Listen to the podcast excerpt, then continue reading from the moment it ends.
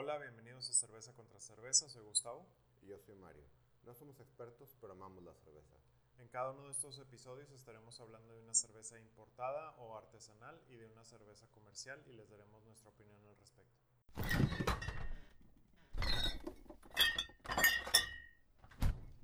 Hola, bienvenidos al episodio número 13 de Cerveza contra Cerveza. Eh, antes de empezar, eh, quiero hacer una, comentar una, una anécdota que pasó cuando fui a comprar las que vamos a tomar el día de hoy, Ajá. de las cervezas, digamos, este, comerciales. Eh, vi una miel del cielo en Soriana. Ajá. La parte entre el líquido y la corcholata Sí. tenía asientos, como si se hubiera evaporado. Nada más, como nada más había una Sí. y, tenía ganas de tomar otras cosas, no la traje. Me parece una decisión sabia tomando en cuenta la experiencia pasada. Sí, exactamente. Entonces, esa cerveza sigue siendo todo un misterio. Digo, la alternativa B, aparte de evaporación, es que haya estado guardada Boca abajo. moderadamente boca abajo. Ujú. Este. mm, Y ahí se le hayan Y ahí se incrustado le han los, los asientos. Sí, que dados los estándares de calidad que experimentamos la vez pasada, ¿es posible? también puede ser culpa de Soriana, sobre todo si había solo una, que se les fue medio para atrás en el refri, quedó así, lo, ah, mira que hay una y la acomodó nada más. Probable. Que sí, y supongo que mm, esto nos lleva a demostrar lo mucho que te marcó la experiencia de esa cerveza. Que es la primera vez que tenemos un epílogo de la, de la cerveza pasada como un prólogo. Vi otras tres honeys, güey. Y dije, cualquiera de estas va a ser mejor. Vi una Cucapá, una Lon, una Fullers, vi otra que no me acuerdo qué es. Eh, pero bueno, yo hoy, salud. Salud, eh, empezando, Empezando ahora el- sí en- a, lo que nos, a lo que nos reúne este episodio. Traje una Estela, una Estela Artois. Y traje una Estela Artois no porque lo dijimos la vez pasada, Ajá. sino porque estamos grabando este episodio de manera completamente improvisada en donde simplemente le dije a Mario si quieres caerle la casa a Kyle y había comprado unas de estas porque estaban de promoción. Supongo que en algún momento iban a tener que, que aparecer y creo que de alguna manera el hecho de que decidamos que esto es menos especial en el sentido de que, de que es más comercial que, el- que lo otro que también traje yo y que también trajo Mario, Ajá. Hemos decidido que la Stella Artois es una cerveza comercial mexicana a pesar de eh, en Es México que- a pesar de ser importada. Sí, bueno, lo que pasa es, creo que habíamos tenido ya esta, mm, esta, esta mm, discusión un poquito fuera de, Del micrófono. del micrófono, que es que van a haber muchas cervezas que, que están este, como que bailando en la línea. Este, el, el ejemplo que habías mencionado la vez, la vez pasada era... la Budweiser. No, bueno, la Budweiser ya habíamos definido que, Que sí. que, que sí, no, pero la Shiner... eh, Ah, sí. que es este eh, lo encuentras en los en, en en- muchos centros de autoservicio este tan- no solamente supermercados sino 7-Eleven, Oxxo, etcétera Ujú, no es cara pero se supone que es una cervecería una cerveza de una empresa familiar pero es un conglomerado de empresas familiares que tienen varias cervecerías entonces les gusta jugar con la raya y Pues la Estela que hay más o menos en sí exactamente Es una cervecería enorme. sí exacto eh, que creo que tal vez la, la manera correcta de definirlas en, en dónde caben en el sentido de, de si son este comerciales o si son importadas y por lo Ujú. tanto deberían de caer en otra categoría o en el Sí. otro segmento de este, de este podcast. Es que son las que dividen a las comerciales, a las que son sí a las que son evidentemente Sí, sí, sí. comerciales, de las que son evidentemente importadas. O sea, tanto la Estela como la Shiner hacen eso. sí Siempre las ponen en medio. más o menos O sea, junto con la Heineken, ajá es Heineken, Estela, Shiner y otras que están más o menos en ese, en ese rango. Sí, sí, sí. Y hablando específicamente de la Estela, Ajá. Creo que hace mucho que no tomaba Estela. Y creo que la última vez que tomé Estela no me gustó, no sé por qué. Y ahora me gustó mucho, Porque tienes problemas. seguramente. Realmente es que no. No puedes realmente. no es, bastante inofensiva.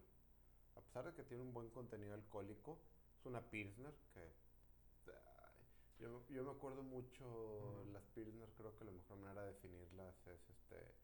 Eh, en la serie Brooklyn Nine-Nine, las toman como. Como, el, como la pasión de referencia del hombre más aburrido del mundo. Literalmente, se que, de que, que tiene. La burla es que todos sus hobbies son espectacularmente aburridos. Y uno de ellos es que él es eh, aficionado de las Pilsner en particular. Eh, 5% de alcohol, es lo que Sí. buscando.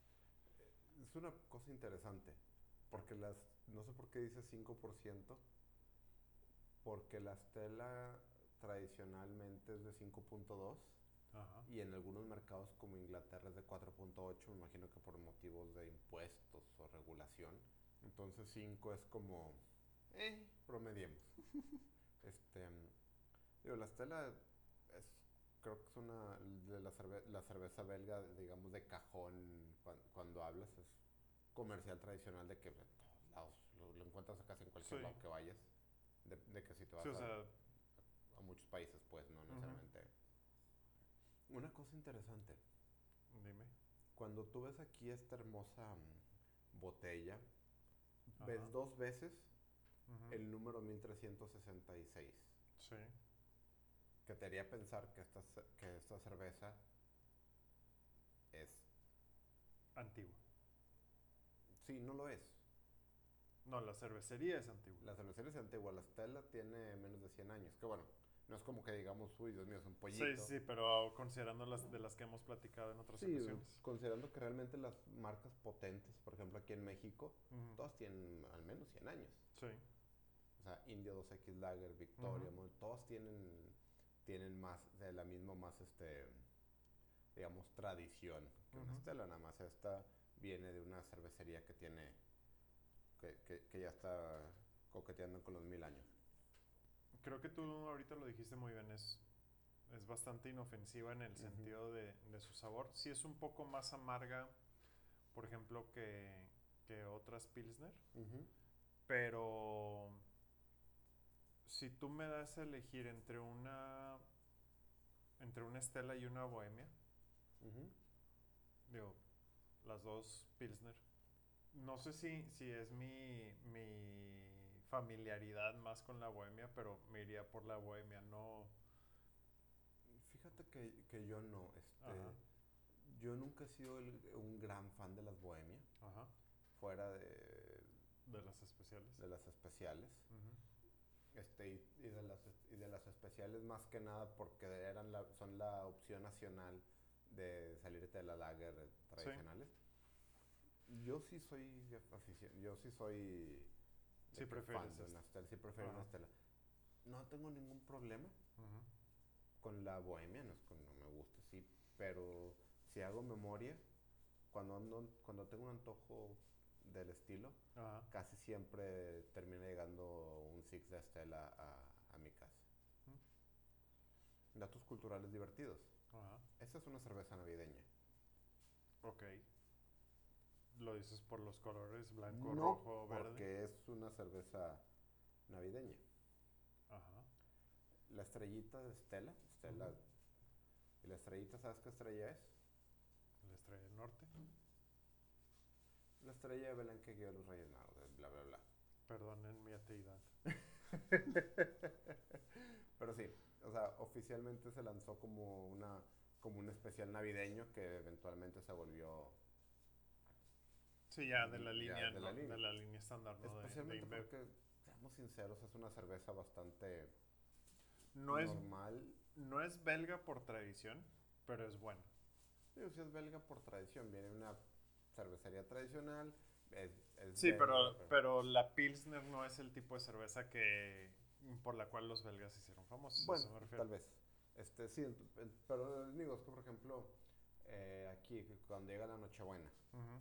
que es la Nochebuena belga, básicamente, Esencialmente, sí. este, es una. Ujú. la Nochebuena.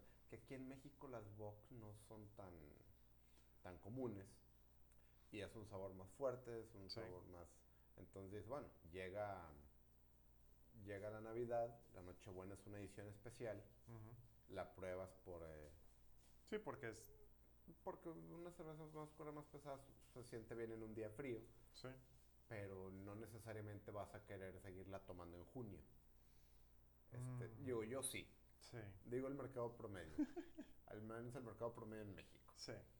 En cambio, una Pilsner con, con un 5% de alcohol es de lo más este, estándar posible del mundo de la cerveza.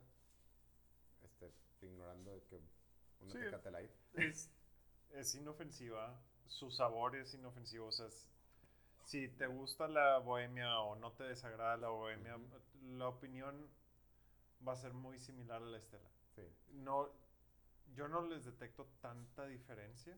Me parece un poco más carbonatada esta que la, que la bohemia.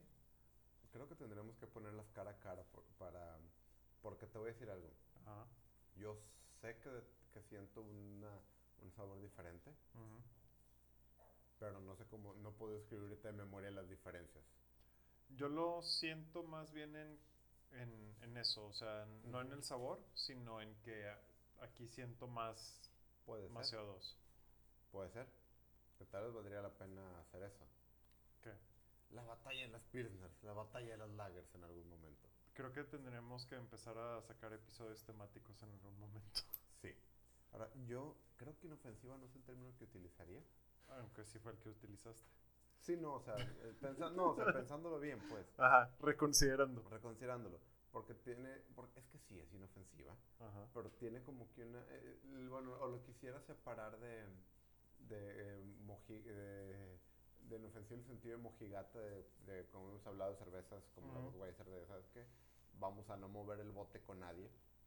Simplemente es una Pilsner competente y la Pilsner no necesaria, no es particularmente Agresiva de sabor, ni sabor, con ni sí, de ni- amargor, ni de Exacto. acidez, ni de, que aunque sí tiene un... alcohol. Tiene un alcohol de 5 que no es bajo, pero tampoco llama la atención. Sí, lo que sí tiene es un muy buen sabor y en el aftertaste no es... No, no se queda durante mucho tiempo. Al revés, sino creo que dura lo suficiente como para decir, ¿sabes qué? Esto me lo tengo que enjuagar con más cerveza. Mm, sí, más que enjuagar con más cerveza, Ajá. te incita a tomar un poco más de Sí. cerveza. Porque no es lo mismo, por ejemplo, la Martens.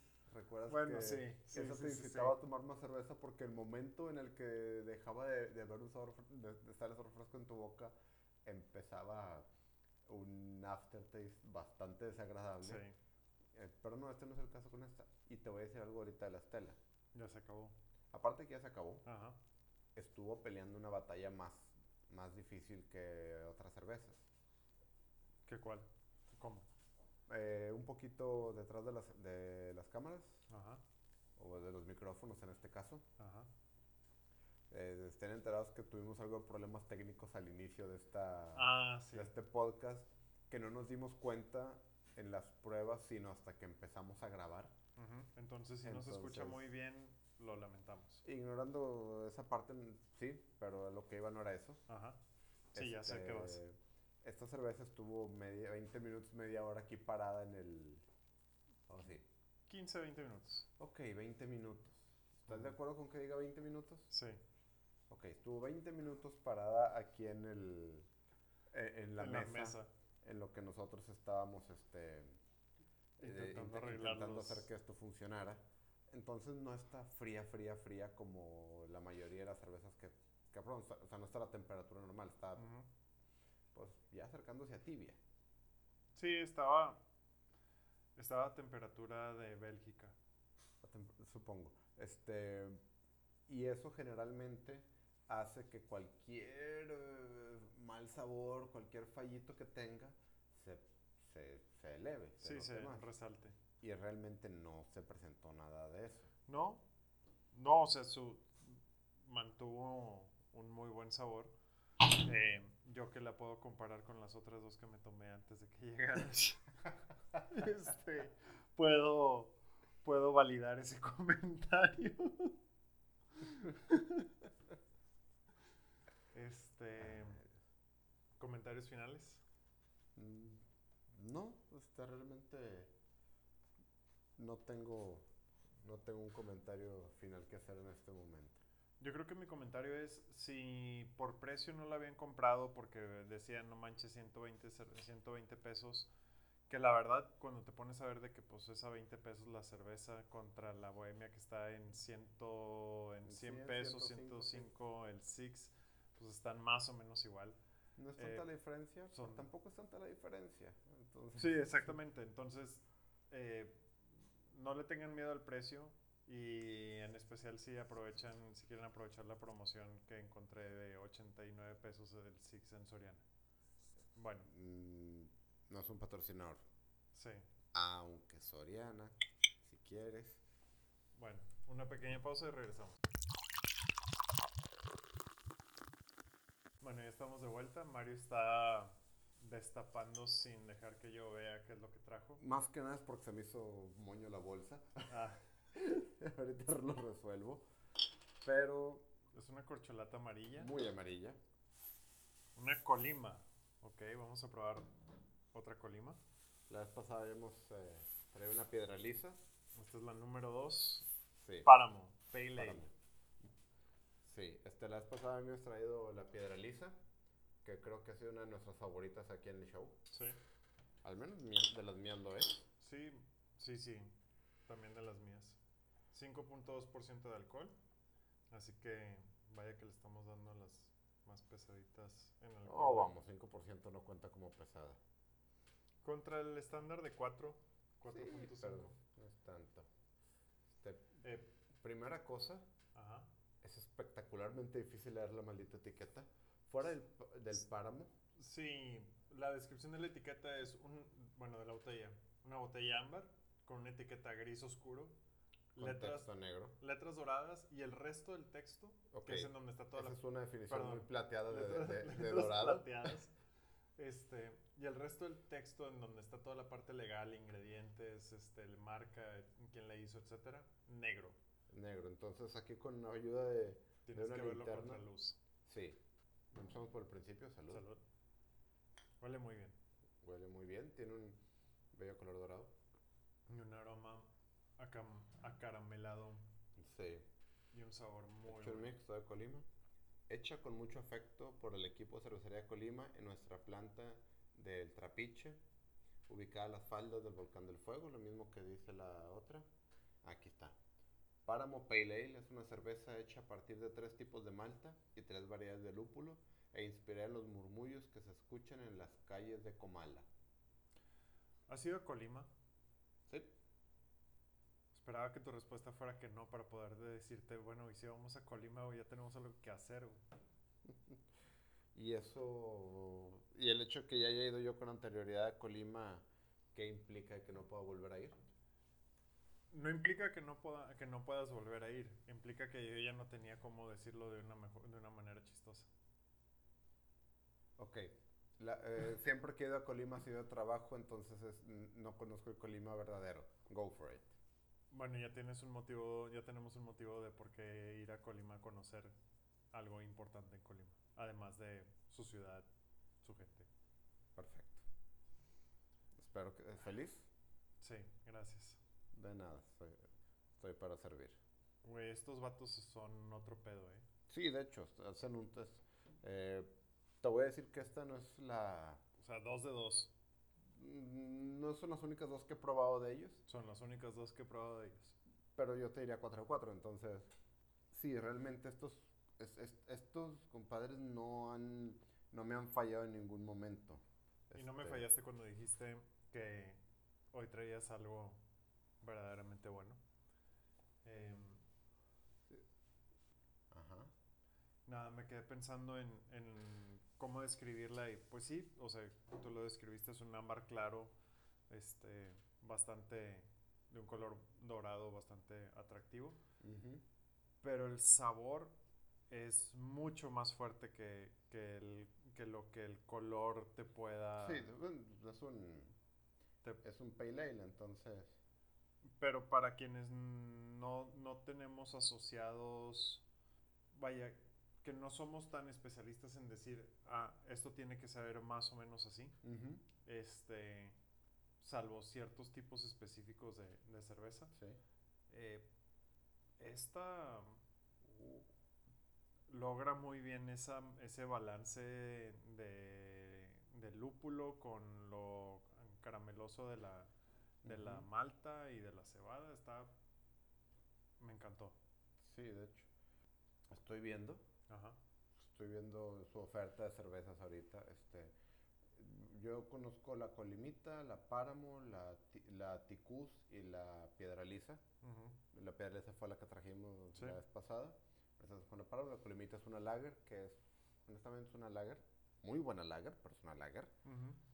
El Ticús es una porter, muy buena porter y bueno, eso no, no le pongo peros a eso. Ajá. Tiene una lager tropical que nunca había visto. Pero tiene un- una buena cantidad. Tiene más cervezas de temporada que de que estándares. Y esto incluye una. Una Hefeweizen, Ok. una cerveza negra y un barley wine. Entonces me tengo que aprender cuándo, cuándo tiene ese barley wine porque eso va a ser interesante. Estoy intentando recordar contra qué, qué otras similares a esta hay, pero no se me viene ninguna a la mente. Sé que las he tomado, pero no se me viene ninguna a la mente. Este, Interesantemente, ajá, esta es una es, es, eh, la cerveza la cerveza con la que empezaron. a pesar de que es la número 2. Bueno, junto con la colimita. Ah. El número uno y el número dos, o sea, lo primero que hicieron fue la colimita Ajá. y la, y Yeah. la páramo. Ajá. O sea, estas dos fueron las, este, con las que iniciaron, con las que, fueron las, con las que iniciaron. Ujú. Este, tiene un buen nivel, este, de amargor, pero no satura. Me Ujú. parece bien. Tiene un amargor razonable. Le hace, si se la hace a alguien que nunca ha probado algo arriba de una 2X o una Tecate, sí va a decir, oh Dios mío, esto está, esto está amargo. Sí. Pero creo que es justo lo necesario para que la disfrutes lentamente en vez de darle... Sí, unos buenos tragos, ¿no? Em, En las maltas, aquí no es que yo haya detectado los sabores, es que estoy checando la página. ajá. Decía que era una mezcla de maltas y lúpulos para conseguir este sabor.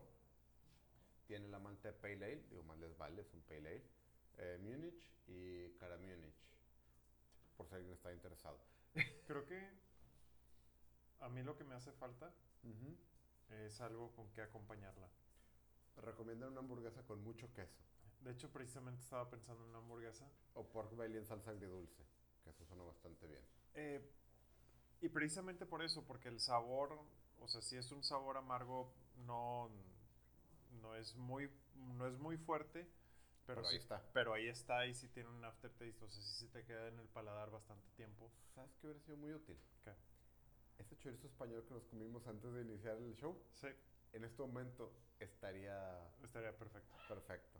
Sí, quedaría muy bien. Y creo que es que no es que no es que no haga que la disfrute menos o algo por el estilo, sino que siento que no le estoy haciendo justicia, Sí, realmente... que está- no la estoy aprovechando la cerveza. Sí, sí, creo que tienes razón. O sea, creo que si estuviera algo grasoso, que es lo que recomiendan ellos, es lo que queda bien, que te esté limpiando el paladar para, digamos, esa experiencia inicial de, oh, esto está bueno. Exacto. Regresar en vez de estar simplemente repintando sobre un sobre una paleta de sabores que ya, que ya se te quedó en la boca. Sí. Definitivamente Sí, sí. le sí daría puntos extras a la cerveza. Que aún así, ¿eh? Creo que habla muy bien de la propia cerveza el hecho de que a pesar de que necesita algo, Sí. si no lo tengas, sea, siga siendo disfrutable, siga siendo sabrosa, siga siendo este, una, una muy buena experiencia Ujú. cervecera. Sí. Sí, definitivamente. Ah, sí. Yo no ando muy, ¿Eh? yo no ando muy creativo ahorita. Ah. Y creo que también parte de por qué no tengo mucho que decir al respecto de esta cerveza Ajá. es porque hay cervezas que neces- no es que las necesites explicar. Pero no que hay- necesitas experimentar. y- sí, o sea, hay unas, hay unas que tienes que explicar, hay otras que no tienes que explicar, hay otras que no vale la pena que las expliquen. Sí. Y esta eh, yo creo que es más bien ese tipo de cervezas que yo te puedo decir que me, que me gustó, que me Sí. gustó mucho, que me gustó su sabor, me gusta su color. eh, tiene un, un balance entre el aroma y el sabor muy, muy complejo, porque te- la, la- al olerla es dulce, pero al saborearla es amarga. Este, más lo tostadito del- de los granos, etcétera. Entonces, esta yo creo que es más bien una de esas cervezas que lo único que puedo hacer Eso es sonó a café. decirte, tómate una. Sí, de- de- y, y- aventándole un poquito más allá, voy 4 de 5 con esta gente. No que 4 de 4. Sí, pero hay 5 cervezas. Ellos tienen 5 Ah, ya, cervezas de, Estándar. mm, que son de, de línea. Ujú. Este, he probado 4 de ellas. No le pongo pero a ninguna de las 4. Ajá. Nada más me falta la Lager Tropical, que me no, sé, no la he visto. Entonces, y tristemente no he probado ninguna de, sus cervezas este, de temporada. Que creo que sí he visto, pero cambia el, La presentación la presentación. Tienen ellos una imagen de marca muy, definida. muy definida, muy consistente. O sea, tú ves una... De las cinco cervezas base las ves y sabes que es, una, que es de cervecería Colima. Sí. Eh, todas tienen el- la misma idea de una, de una cerveza con una etiqueta en color sólido. Ujú. Este, el número, la cervecería, el nombre y el tipo en, una, en un color contrastante. Ujú. La lager es un color blanco, crema, hueso del estilo. Esta es, este es eh, un gris oscuro. La porter es negra. Ujú. Este, la piedra lisa es un color rosa Sí, con dorado. con dorado, pero son de que colores sólidos. Este, que lo único que resalta en la etiqueta es el nombre, el- es el Sí. nombre y el estilo. Y bueno, está toda la información de cajón medio perdida por ahí. Entonces tú ves esas y sabes que en Cervecería Colima, las de temporada, viendo aquí en la página las fotos, sí son este, o sea, sí las he visto, pero sí cambia Drásticamente. drásticamente, mira, para que estés en el mismo canal, si tienes criterio más fácil. Aquí puedes ver la- las cinco, Ajá. pero vienes y tienen, sí hay una cierta similitud de marca. Sí, hay una... mm, Pero por ejemplo la 1, 2, Consistencia, la pero- 1, 2 y 3 ujú. me recuerdan más al estilo de las Goose Island. Ajá, sí. Este, bueno, la Marabasco, la Marabasco, Cabañuela, Colimota, etcétera, sí parecen un poquito más. Eh, la Oyamel realmente no se parece en lo más remoto. Me, me da la impresión de un, un estilo más británico de etiqueta. Sí. Entonces, sí, por ejemplo, la 1, 2 y 3 sí las he visto, pero por la etiqueta nunca se me ocurrió probarlas. Ahora ya sé, si veo, ya, vi- ya habiéndolas reconocido, eh, Ujú. creo que el momento en que vea una de temporada yo voy a tener que comprar para probarla. Especialmente si aparece un Oyamel por ahí. Que yo creo que ahor- ahorita ese sí es uno de los problemas principales de... Y, y, y qué bueno que existe ese problema, Ajá. en donde dices, no ma- o sea, ok, Hay una cantidad hay una obscena de cantidad obscena de, de variedad, Sí. eh, en donde si nada más, si no estás buscando algo en específico y vas a ver qué se te antoja, Es posible saturarse. es posible que salgas con seis diferentes. Sí. O simplemente saturarse que hay demasiadas cosas. Me voy a lo conocido me voy aquí porque de que Que bueno, voy a mencionar qué es lo otro que traje. Nada más porque dijiste que no lo íbamos a probar ahorita. Digo, si quieres lo probamos, ya lo vas a mencionar. Eh, un Kentish Ale orgánico. Mira, tenemos tiempo. Al parecer este va a ser una, una edición especial triple. Eh, es nuestra segunda edición especial triple, pero esta vez sin invitado especial. El invitado especial es un Kentish Ale orgánico. Mira, realmente lo de orgánico Ajá. fue más morboso, más curiosidad morbosa que otra cosa. Sí, me causa algo de conflicto la idea de un alcohol orgánico, pero venga. Pero ya había visto varias, unas dos o tres presentaciones diferentes de Kenty Shale y creo que nunca he probado una. Y la que agarré dio coincidencia que era la orgánica. Y cuando me di cuenta dije, claro, ¿por qué no? Y como no estábamos, como no estaba en mi mente cuando las agarré que fuéramos a grabar el podcast, pues por eso hay. Venga. Digo, ya está quemado, entonces venga. Pues no está quemado, le podemos hacer como un preview de lo que hay para el siguiente si quieres. No, ya te fregaste, ve por ellas. Termínatelo, termínate tu sopa. Bueno, muchachos. Bueno, hacemos una pausa y regresamos.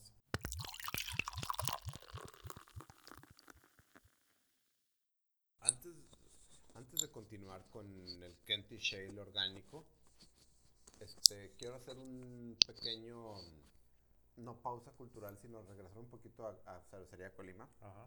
Porque estoy viendo una fotografía en, de su proceso, o más bien dicho de su planta.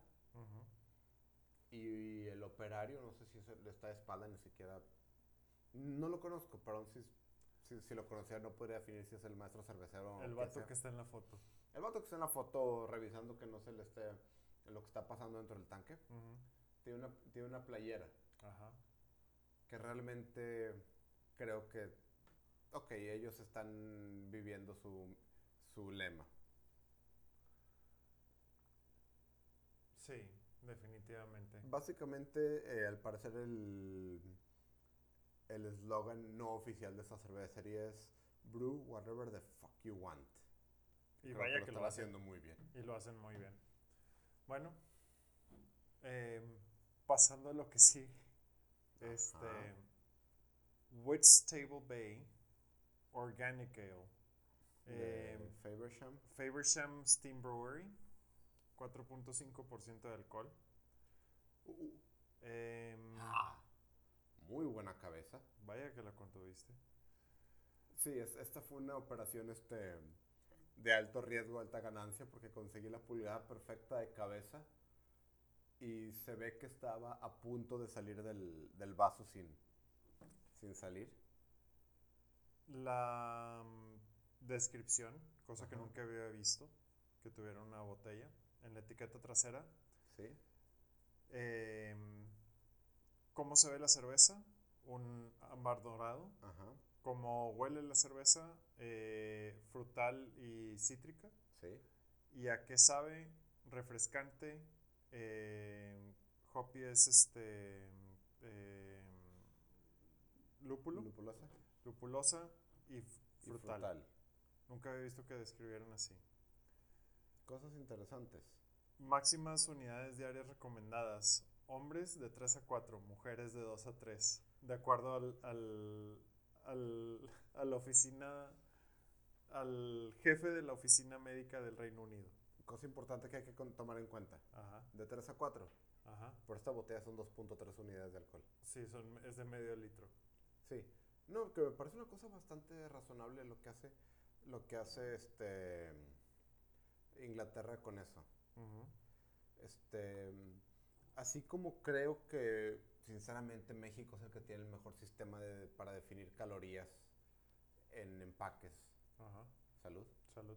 Creo que Inglaterra sabe lo que está haciendo con unidades de alcohol. Mal les vale. No, es que por ejemplo, uh, nice. Wow. Completamente, Exageradamente suave.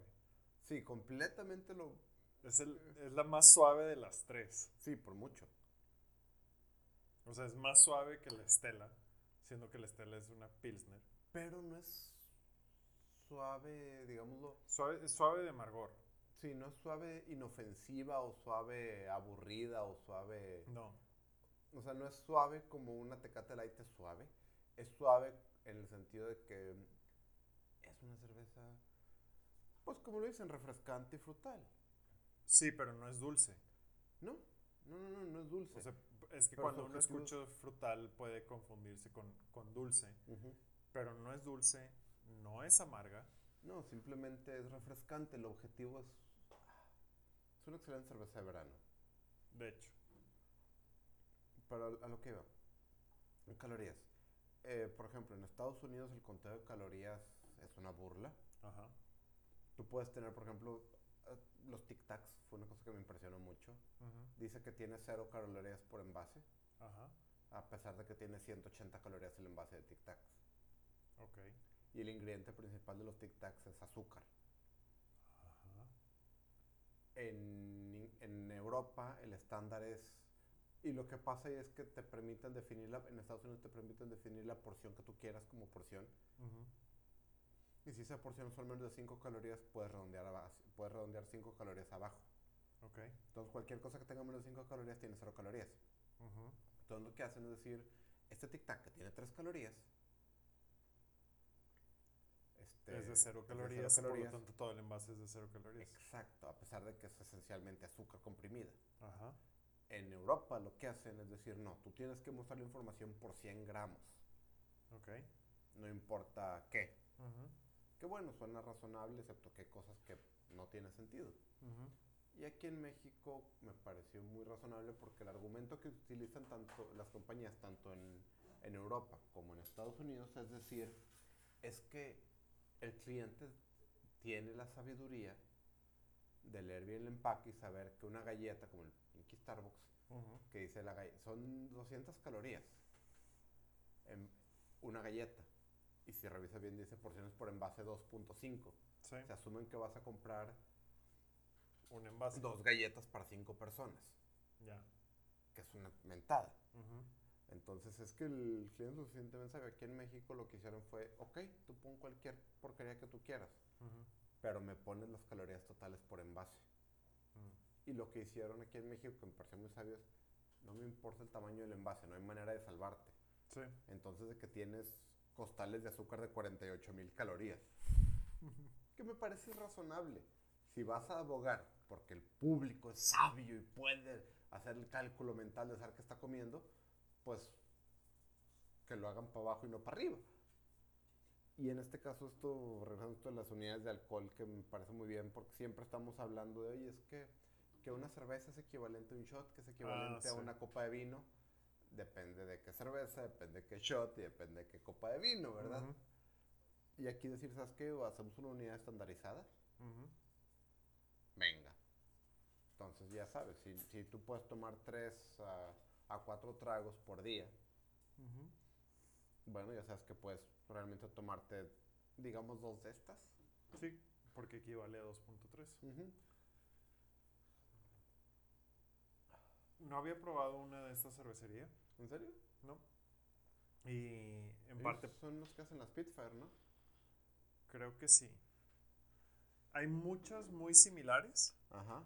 que no son de la misma cervecería. Ok.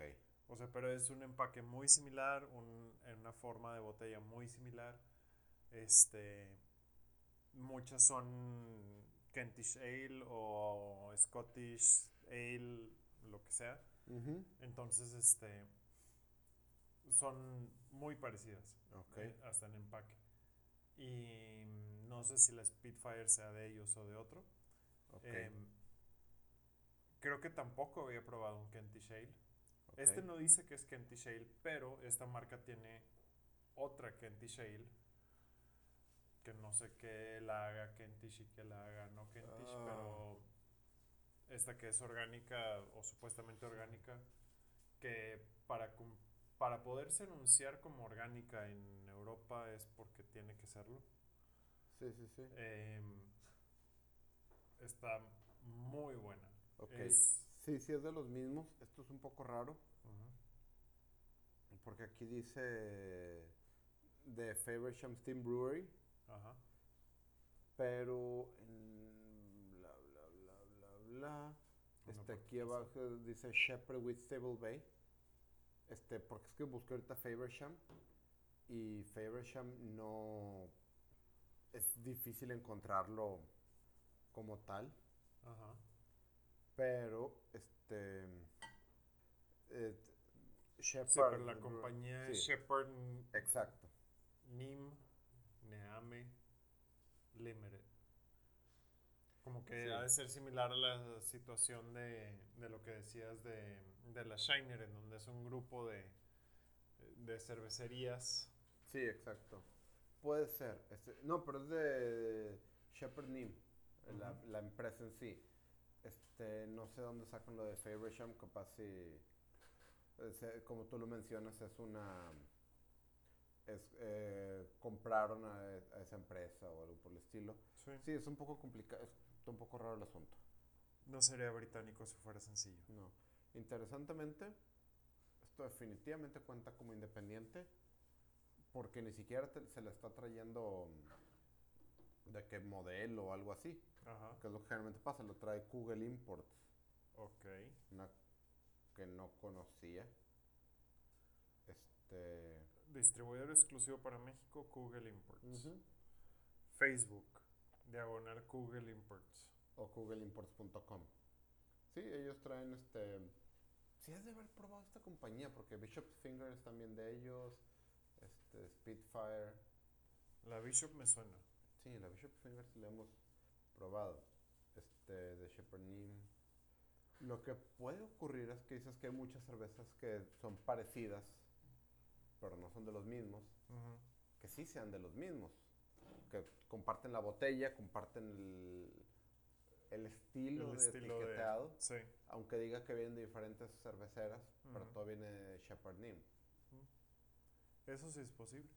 Aquí en alguna cosa dice Oldest Brewer, 1698. Brit ah, perdón, Britain's Oldest Brewer, 1900 1698.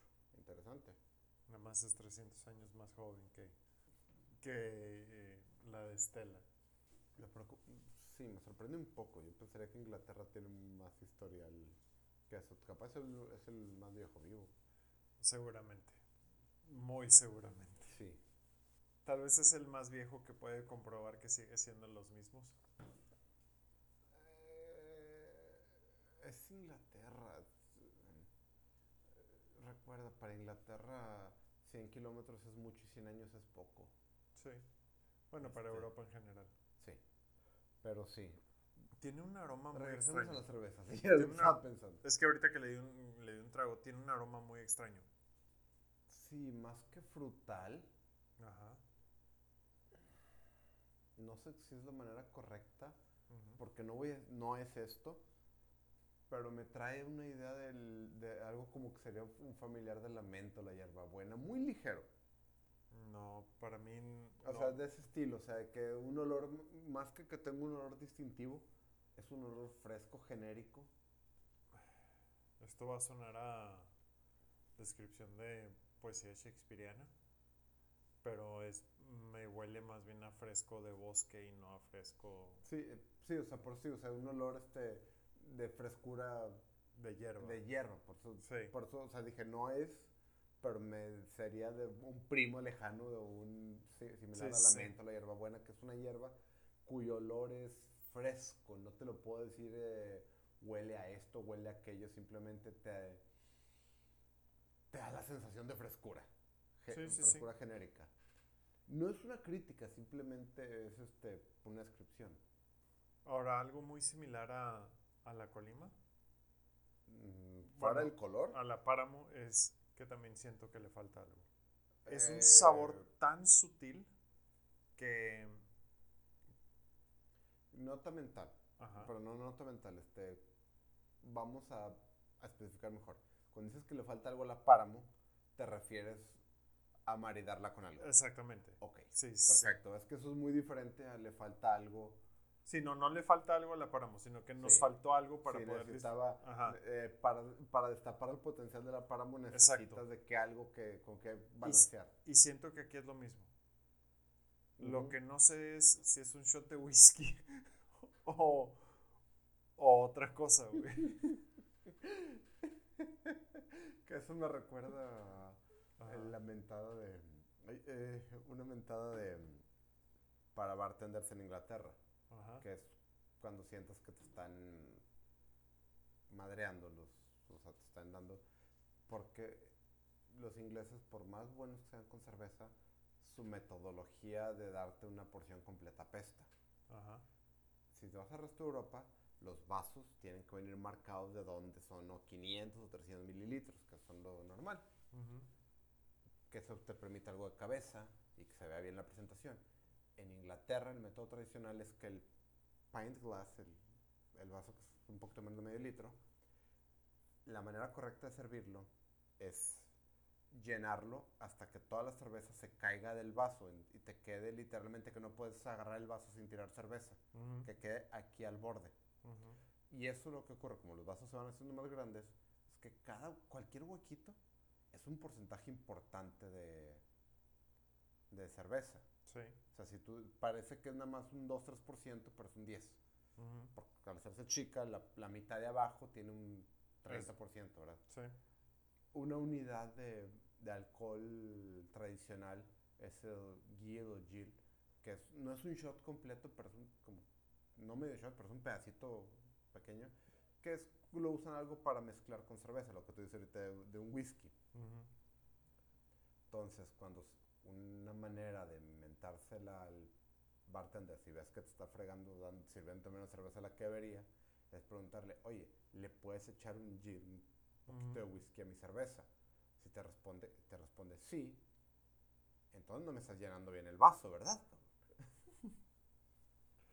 Esas reglas, este... Sí, nos... de, de donde hay cultura cervecera de hace chingos de años, güey, no que aquí que estamos tan acostumbrados a la botella. Que a pesar... Bueno, la botella la ventaja es que te estandariza todo el desmadre. Sí, pero creo que también parte de, de la... De lo, de lo que se perdió con la botella y con la masificación de la botella em, es eso que tú acabas de describir, es esa relación con el bar, con el pub, con, con la comunidad que se genera alrededor de eso, ¿no? Este, la vez que, tuve la oportunidad de, ir a, Inglaterra y a, Irlanda, en especial en Irlanda, visité dos, tres pubs en donde no había nadie, porque a la hora que fui no era hora para que hubiera alguien, pero había, o sea, no estaba lleno, pero la gente que había eran de que se hablaban de tú y se preguntaban acerca de cómo estaban sus hijos. Ah, bueno, sí, es que ya está la, el, digamos que el pub es de que... Sí, es el eje, es el eje social del... Sí. Pero bueno. ¿Qué te voy a decir? Sería un poquito el equivalente aquí a la fonda, aunque allá es una cosa de beber. Pero, o sea, que eventualmente tú... Ah, sí, aquí sí hay eso, nada más que no, no existe en forma de pub. Exacto, es otro tipo. O sea, aquí la fonda es la, la fonda doñenita y... Sí, o el mercado. Sí, no, o sea, eh, digo, no, el, para agarrar el, el estándar, porque el pub es un lugar al que vas a comer siempre el mismo pub, con la misma gente, es como que el, el, lugar donde, donde tienes una comida fuera de casa, este, incluyendo cerveza, pero que es el tuyo. Sí, sí, sí. Aquí es la fondita, que tienes pues la fonda de Doñanita, y ya te sabes todo el drama de su vida, ves todo el drama de tu vida, y hasta ya te predices qué es lo qué es lo que va a preparar eh, cada Sí, en la misma calle está una fonda y enfrente hay otra y, están peleadas o a unos les gusta uno y a otros les gusta otro y lo mismo sucede. Hay un pub en una y del otro lado de la avenida hay otro pub. Sí. Y es, igual. Este, y uno inició en el año 1865 y el otro en 1866. Este, pero creo que eso la, la cerveza embotellada nos lo ha esa relación, esa... obviamente no es la cerveza embotellada, pero la existencia de la cerveza embotellada hace que mucha gente, por ejemplo, le saca la cerveza de barril. Sí. Ahora, más que nada, yo te diría que ha cambiado un poco esa, esa parte. Este, Antes estaban los los bares de, de siempre. O sea, por ejemplo, el Indio Azteca, que creo que tu papá llegó a, hacer, a ir varias veces a, antes de que sea antes de que fuera lo que sea ahora. Es que el Indio Azteca de Madero sigue siendo más o menos lo mismo. Otra cosa es que rentaron el nombre para un restaurante fancy aquí en, aquí en la zona fancy del, de, de, la ciudad. Este, eso es otro tema. Pero eso existe la cosa es que ya O sea, y también es cultural, depende de dónde estás. Hay, hay gente que sí es el bar de, de ahí, es la misma gente todo el tiempo. Pero nosotros, por ejemplo, en nuestra generación, es más la búsqueda de experiencias. O sea, creo que es más la gente que el Sí, restaurante sí. nuevo, el intentar algo diferente, contra buscar esa tradición. Es- Sí. Pero yo ahí en, en donde está mi oficina, a la vuelta, hay un bar La Bicicleta y siempre ves a las mismas personas ahí. Claro, todos son gente mayor que están acostumbrados a eso. Y si te vas a las... Y si vas buscando vas a encontrar mil lugares así, que son este... eh, la silla de Tecate, Sí, el sí, bar sí. que ofrece, ce- la, que ofrece cerveza de, de botella. Sí, eso sí existe. Sí. O sea, sí existen. Pero ya no, ya no son. Digamos que- Ya nuestra generación ya no nos Sí, es lo, que te decía, Creo que hay un break generacional aquí. Ujú. Eh, sí, porque realmente... Y eso que dices es muy cierto, porque entonces es eso de, de las experiencias. Y entonces cuando decimos, ¿sabes qué? Es que llegas al supermercado y la cantidad de la, la oferta de cervezas es apabullante. Es por eso mismo.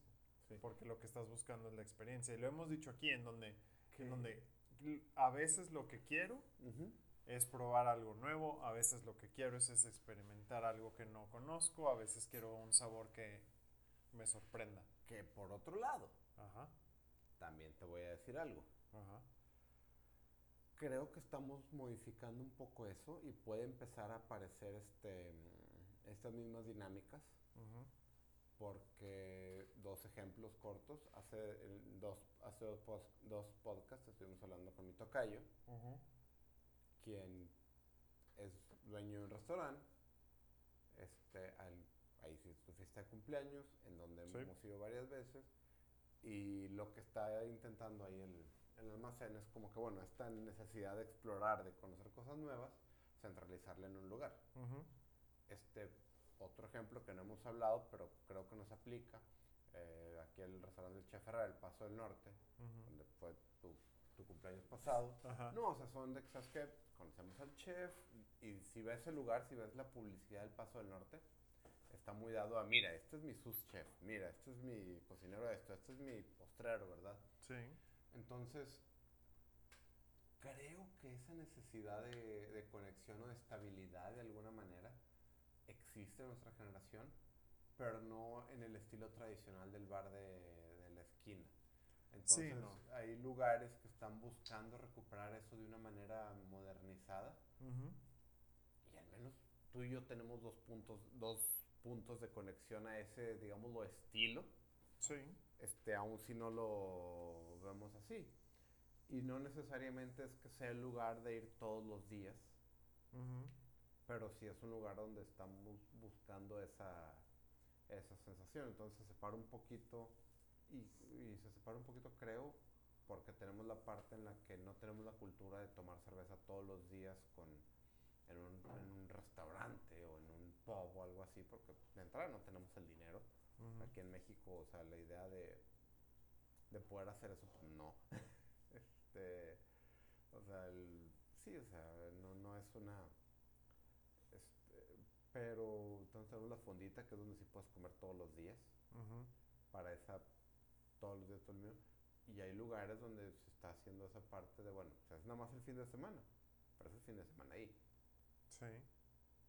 Este, y gracias a Dios estamos saliendo. Cuando éramos joven, era vamos todo el fin de semana al mismo bar, este, completamente, al mismo bar genérico en donde a nadie le importa quién seas, excepto porque se acuerdan que das buena propina.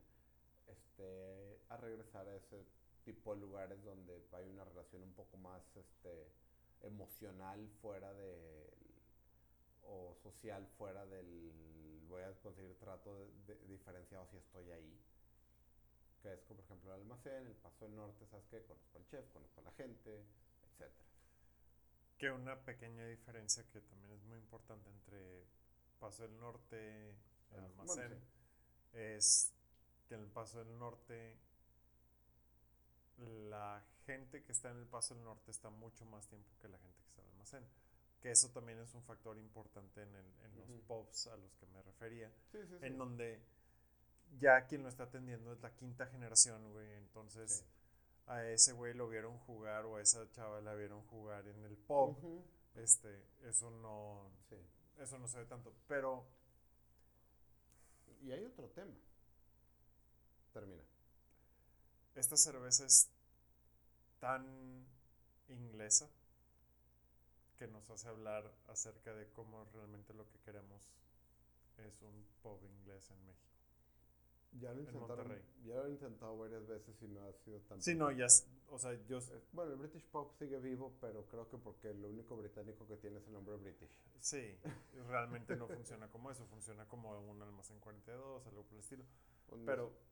Sí, sí, sí, lo entiendo, este, pero a lo que, bueno, a lo que, la otra cosa que te iba a decir, sí. creo que hay una diferencia en que, digo, si vas a Londres, no vas a encontrar tantos pubs con esa dinámica vas a encontrar un chorro de pops, pero con esa dinámica de vecinos, no tantos. De vecinos no, pero ¿sabes de qué sí? De oficinas. Que es una fonda. Este, no, la cosa es que aquí en Monterrey especialmente, no en necesariamente de todo México, es una metrópoli con mucho movimiento lejano, en donde no es tan fácil de que llegar a este lugar, este, o sea, tiene círculos sociales muy separados. Sí. En cambio, por ejemplo, en Inglaterra es mucho más común que poblaciones pequeñas alimenten, por ejemplo, a Londres. Sí. Entonces tienes una población de mil, de mil habitantes que se van a, a Londres a trabajar, regresan en el tren y llegan al pub. Aquí no hay esa, no hay tanto esa facilidad de, no, no, no ocurre tanto, o sea, son es demasiado, las conexiones son, son mucho más variadas y raras. Y ocurre, tío, con, pongamos así, la gente, vamos a utilizar otro ejemplo del, con el que tengo más experiencia que Inglaterra, Alemania. Tiene una situación muy similar. Eh, tengo mis amigos de Múnich, no son de Múnich, son de Olching, eh, y todos van a trabajar en Múnich. Pero Olching es una comunidad pequeña. Ajá. Aquí, bueno, tienes de que mil, tienes eh, Guadalupe que va a trabajar a Monterrey y va a Podaca. Pero hay una comunidad pequeña en Guadalupe. Es, es, una ciudad importante por sí misma. Sí. San Pedro es una ciudad importante por sí misma. Monterrey es una ciudad importante por sí misma. Bla, bla, bla. Entonces, ahí tienes de que todo el mundo en Olching se conoce. Este, entonces, todos se van a Múnich. Todos regresan a Múnich. Y tienen una hay una relación directa donde llegar a, a o incluso quedarse en Múnich antes de venirse a Olching. Este, igual en Nuremberg, mi primo que vivía ahí, que ya se mudó a Italia, pero es otro tema. Toda la gente, él vivía en Erlangen y en una y jugaba fútbol en un pueblo cuyo nombre no tengo la más mínima capacidad de pronunciar. Ajá. Era esos de 27 letras. De 27 palabras. este pero sí era lo mismo, o sea, es que sabes que vamos a Nuremberg a, Siemens. Sí, pero todos somos de Erlangen, entonces había una relación, este, muy, una relación social muy clara de vamos a regresar al mini pueblito, de que con dos pubs y todos nos encontramos ahí. Sí. Aquí hay de que demasiado abanico de posibilidades, demasiado entonces, donde funcionan estos tipos de lugares son, en, por ejemplo, ese bar que, que está en una colonia, que va la gente local ahí, de que de su casa se va caminando ahí es donde se generan esas dinámicas. Y al menos nosotros no la tenemos.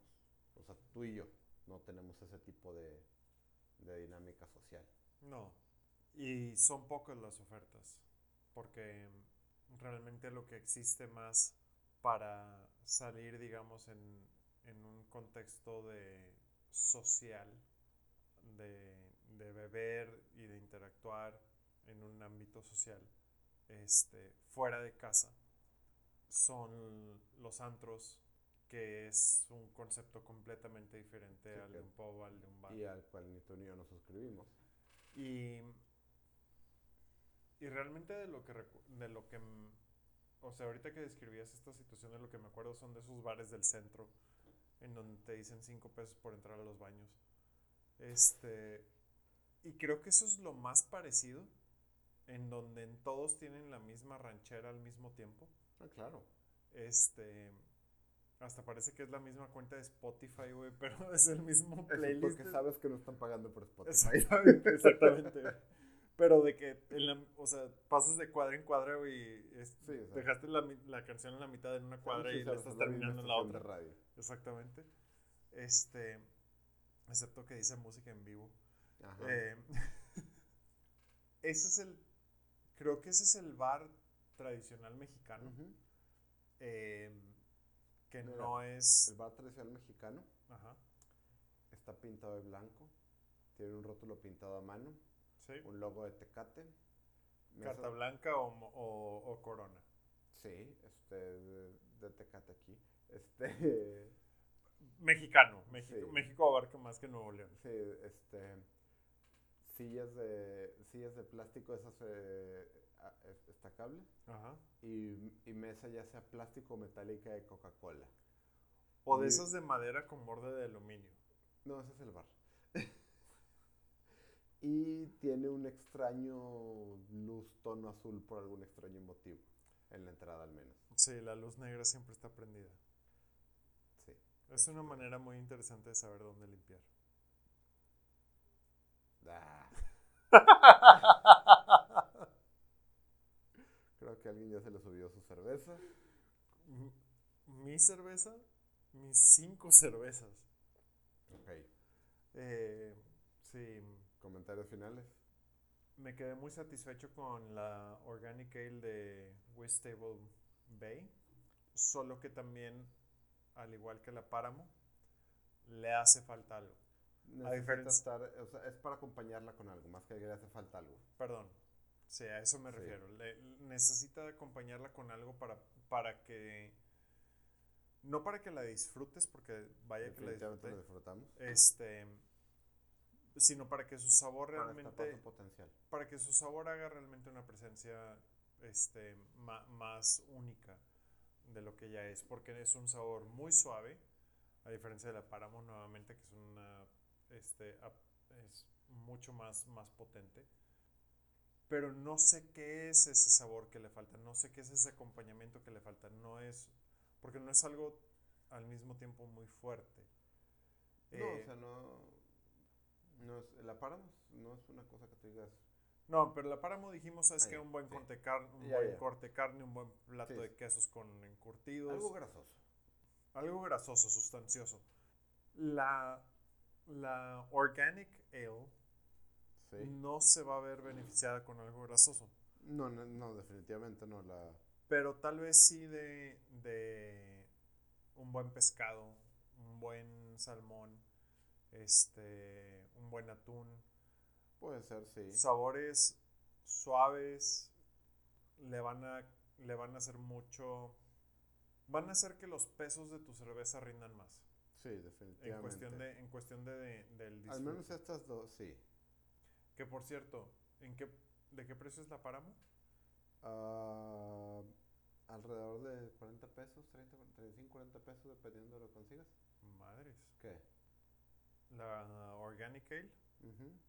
69 Digo, creo que hay que tomar en cuenta otra vez el. Uno, no pero 69 pero es medio litro contra 355 litros a 40 pesos digo 355 mililitros a 40 pesos sí, o sea se dan un tiro en precio 40 contra 70. 40 de 355 Ah, ya. Sí, contra hecho. 70 de medio litro. Sí, sí, sí. Sí, Creo sí, que sí. ya también él se le subió. No, es que estaba pensando nomás en precios por no. Sí. O sea, se dan por mililitro, se dan un tiro. Sí, sí, sí. Este, ahora, que si realmente lo que estás buscando es una cerveza para acompañar tu cena y tu cena nuevamente no es porque seamos regios, sino porque es este lo que le va carne asada, hamburguesa, este el chorizo, vete por la páramo. Sí. ¿Quieres cenar algo más ligero?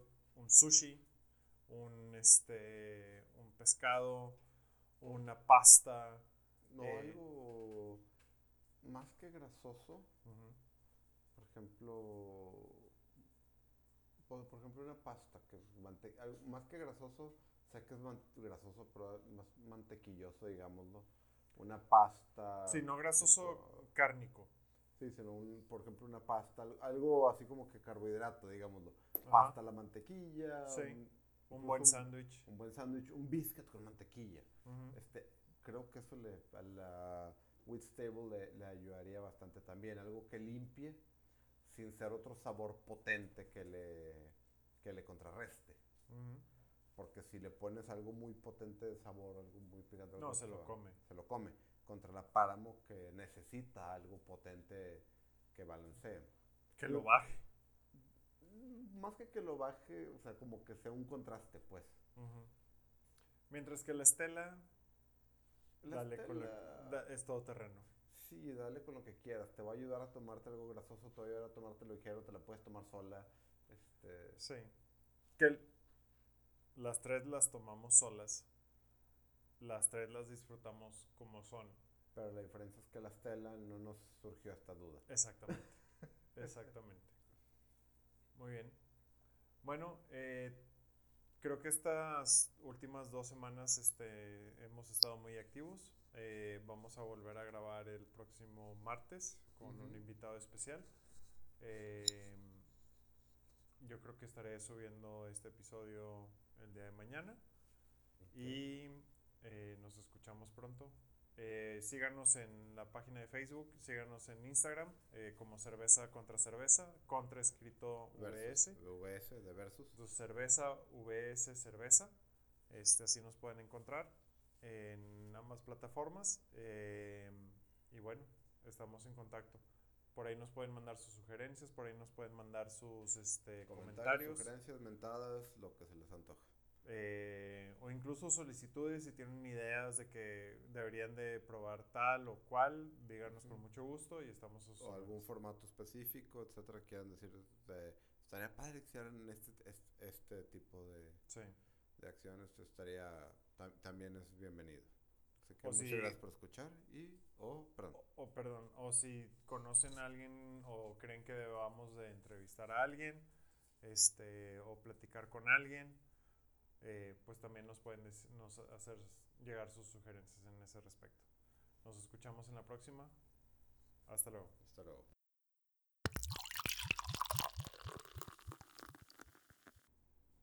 Tienen una IPA con coco. Esa es la sección de colaborativas, entonces puede ser una edición especial de algo. Ah, ok.